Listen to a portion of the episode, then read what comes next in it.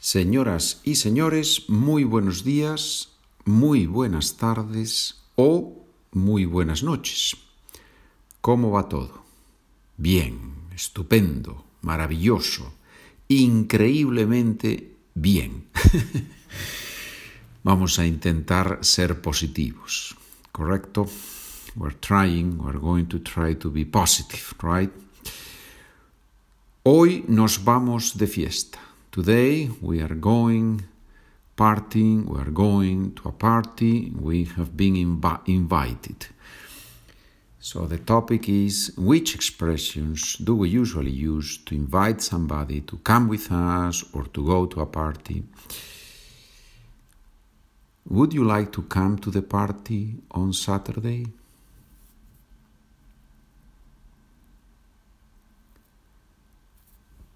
¿Te gustaría venir a la fiesta el sábado? Would you like? ¿Te gustaría? We already know me gusta, te gusta, le gusta. I like, you like, he or she likes. But gustaría is the conditional tense. We haven't seen yet the conditional tense, but it, would, it would be great if we can learn only this form. Te gustaría is would you like? Te gustaría venir a la fiesta el sábado. Another option. Do you feel sorry, do you feel like coming with us to Manolos?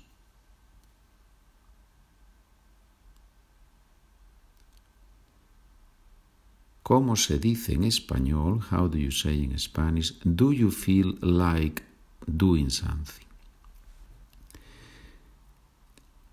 ¿Te apetece venir con nosotros a casa de Manolo?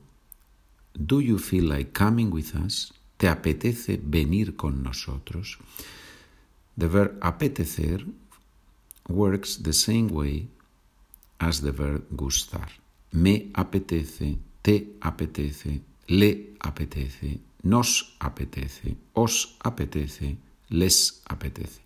And when it's more than one thing that we feel like doing, then we use me apetecen.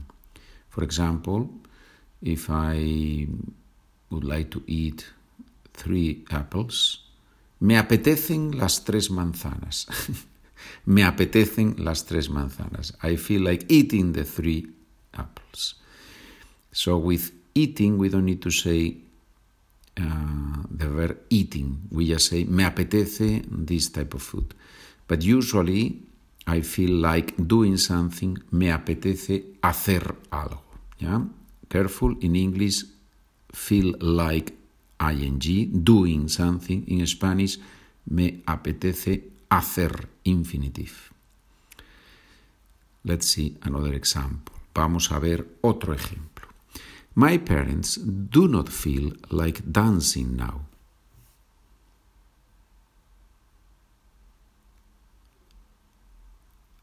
A mis padres no les apetece bailar ahora. Why a mis padres? Because the same thing that happened with the verb to like. When we say the name of the person, we put an a before the name. A mis padres no les apetece bailar ahora. What's another option to invite somebody to do something? Do you want to dance and drink something with us?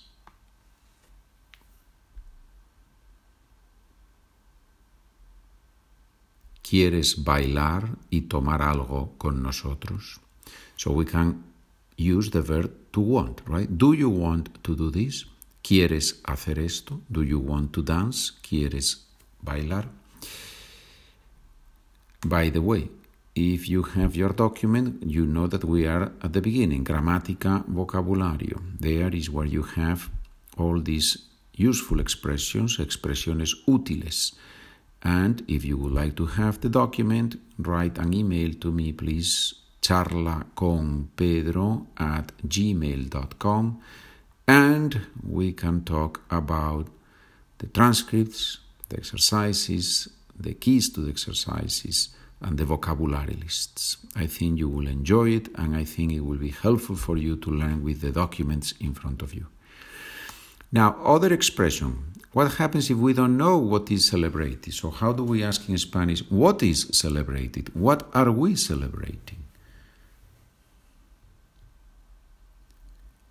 ¿Qué se celebra? ¿Qué se celebra? Remember, we saw that this se plus third person singular. One celebrates. Se celebra, right? Se celebra, one celebrates. What is celebrated? ¿Qué se celebra?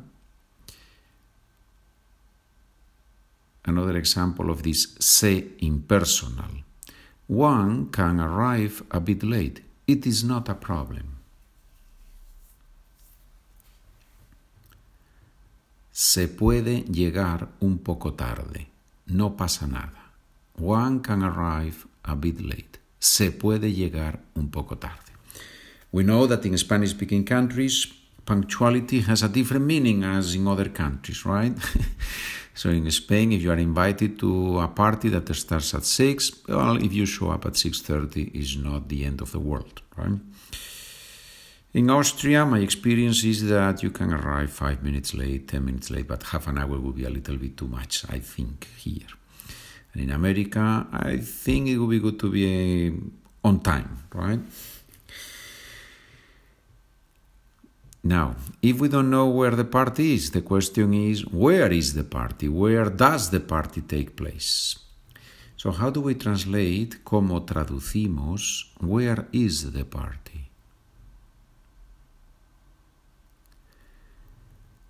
¿Dónde es la fiesta?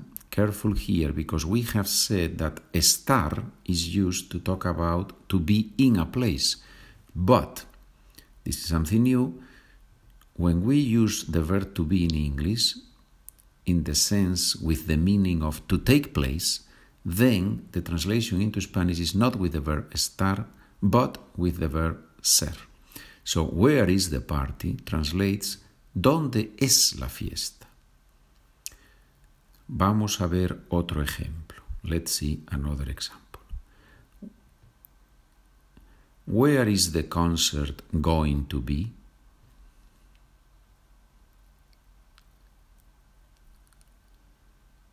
¿Dónde va a ser el concierto? Because going to be is going to be is where is going to take place, right? Now, if we want to translate to take place, literally, where does the party take place?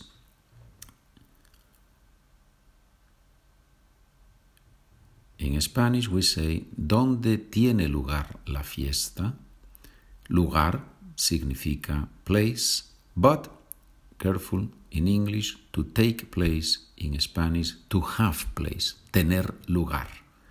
So, ¿dónde tiene lugar? Where does the party take place?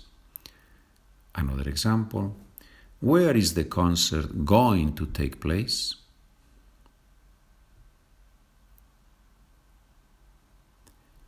¿Dónde va a tener lugar el concierto?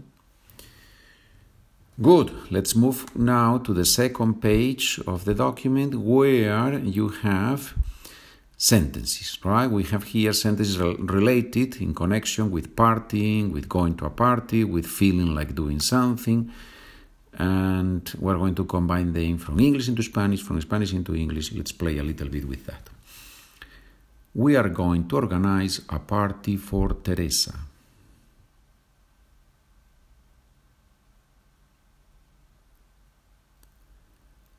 vamos a organizar una fiesta para Teresa. The party is not at his house, it's in a bar.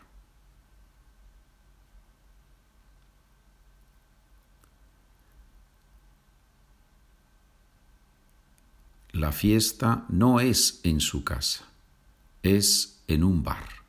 It is in a bar. It takes place, right? Es en un bar. Let's do now Spanish to English. A María no le apetece ir a la fiesta.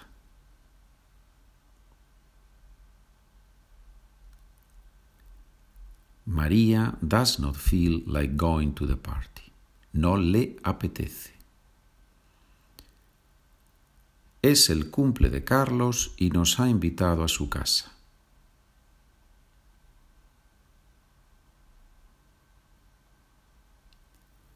It is Carlos' birthday and he has invited us to his house. My cousins can bring some soft drinks.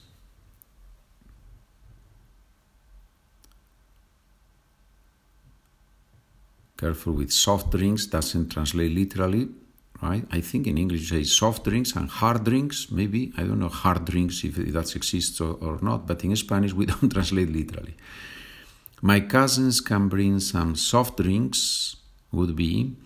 Mis primas pueden traer refrescos. So soft drinks, refrescos. It has to do with refreshing, right? To refresh, refresco. So I guess soft drinks, we associate soft drinks with ice in the summer, the sun, hot, thirsty. if we all bring something, it is easy to organize. Understood the party, right?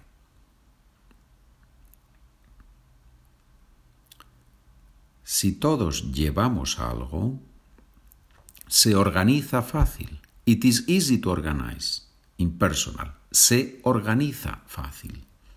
Se organiza fácil in Latin America, right? Se organiza fácil. In Spain, se organiza fácil. In most, not in all Spain, you know that. In some parts of Spain, they also use the s instead of the th. I'll take the wine and you'll take the dessert, okay?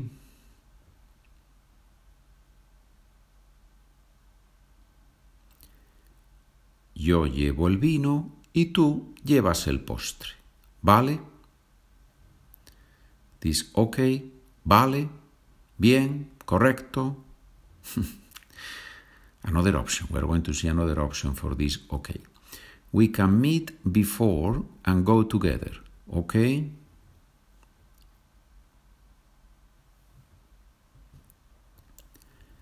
Podemos quedar antes y vamos juntos. Sí, this okay, is that okay? Do you agree? In Spanish, you can ask with the word sí. Yeah? Very easy. So if I can ask you, if I ask you, can you please recommend this podcast in your platform, wherever you hear this, prof, this podcast, or in any social media, I would say in Spanish, ¿puedes recomendar este podcast? ¿Sí? Yeah? Is that okay? Do you agree? Well, if you agree, please do so. Right? Thank you.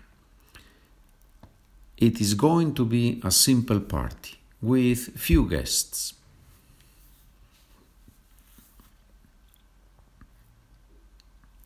Va a ser una fiesta sencilla, con pocos invitados.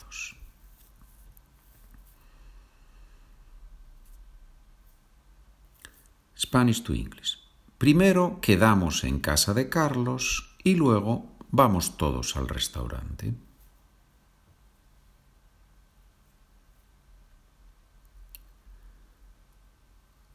First, we are meeting at Carlos, at Carlos' house, at Carlos' place, and then we all go to the restaurant.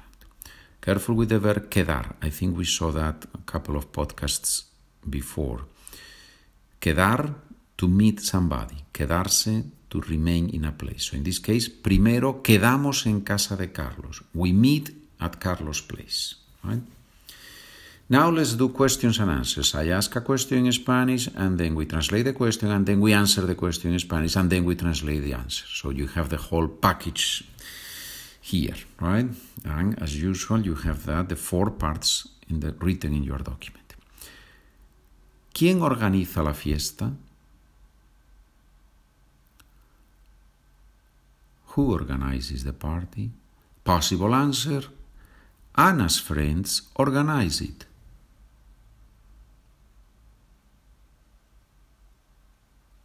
La organizan los amigos de Ana. Anna's friends organize it.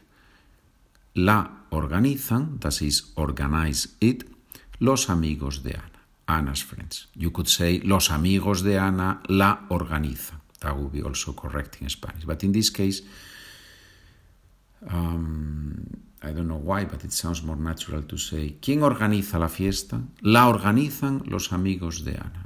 Perhaps I want to emphasize the verb and the direct object pronoun, then I place them before. But I could say, los amigos de Ana la organizan, and that would be perfect. ¿Te apetece venir con mi mujer y conmigo?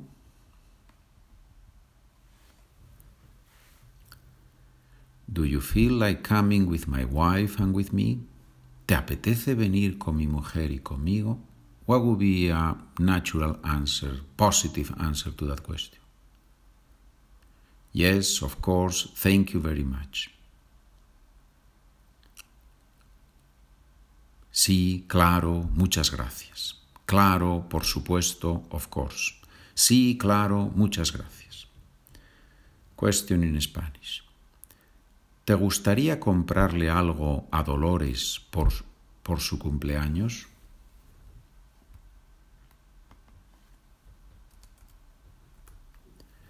Would you like to buy something for Dolores, to Dolores for her birthday? Dolores, careful with this word in Spanish, dolor means pain, but the name Dolores, it's a, it's a name for, for, for ladies, and it's very common in Spanish. No? You know that many of these words that are a little bit strange or unusual to have as names come from uh, it's a Catholic thing. It's devotions to different devotions to the Virgin Mary. No, so in Spain it exists Our Lady of the Sorrows. You say in English, right? Our Lady of the Sorrows. Well, with the sorrow is dolor, pain. So that's why dolor became a name in Spanish, no? Dolores or Our Lady of the Assumption. An Assumption in Spanish is Asunción, and that's why some ladies are called have the name Asunción. So usually when you hear some of these names, there is a connection with this devotion to, to the Virgin Mary. I think I lost track now of the question. Let's see. I read again the question in Spanish. ¿Te gustaría comprarle algo a Dolores por su cumpleaños? Would you like to buy something to Dolores for her birthday? And the answer, yes, of course, we can buy her a nice painting. Sí, por supuesto. Podemos comprarle un cuadro bonito. We can buy her, podemos comprarle un cuadro bonito. A nice painting. Cuadro, painting. Do you want to organize the party with us?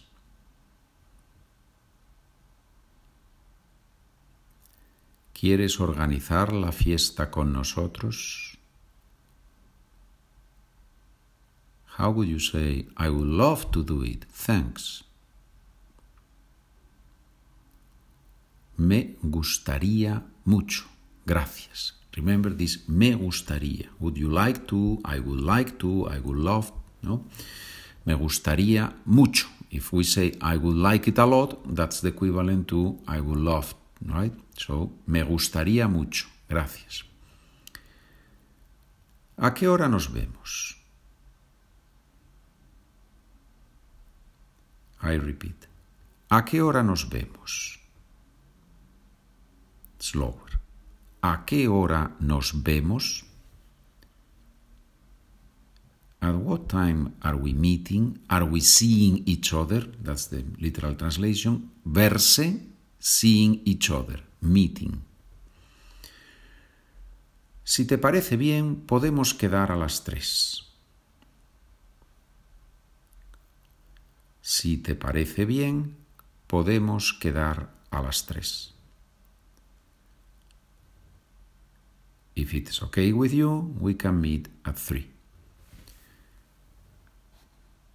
Where are we meeting? How do you ask in Spanish? Where are we meeting?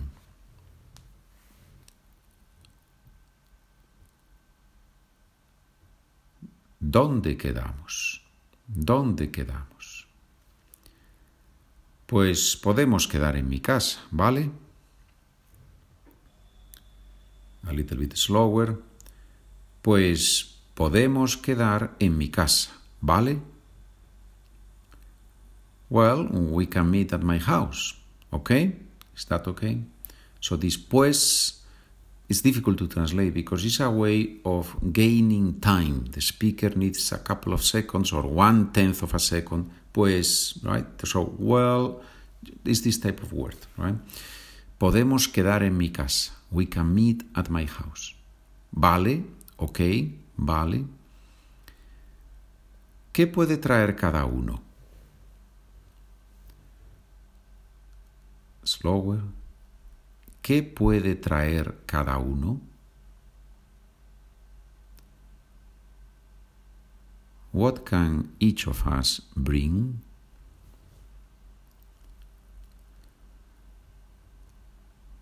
Yo voy a llevar algo de postre y tú puedes llevar alguna bebida.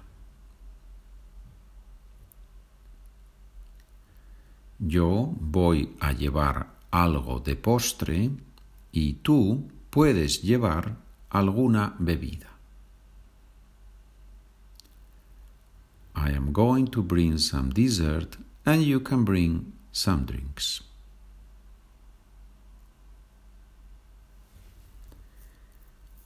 ¿Dónde es la fiesta del domingo? ¿Dónde es la fiesta del domingo? Where is Sunday's party?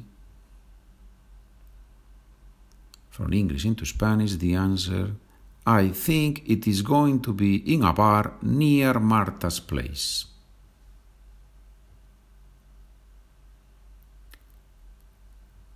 Creo que va a ser en un bar cerca de la casa de Marta.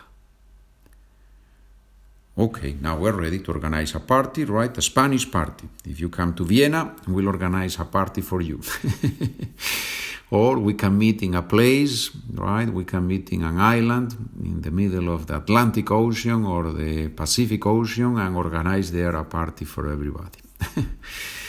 Muy bien, señores. Very good, ladies and gentlemen. Have fun, enjoy it, pásalo bien, learn a lot, aprende mucho. Nos vemos. Adiós.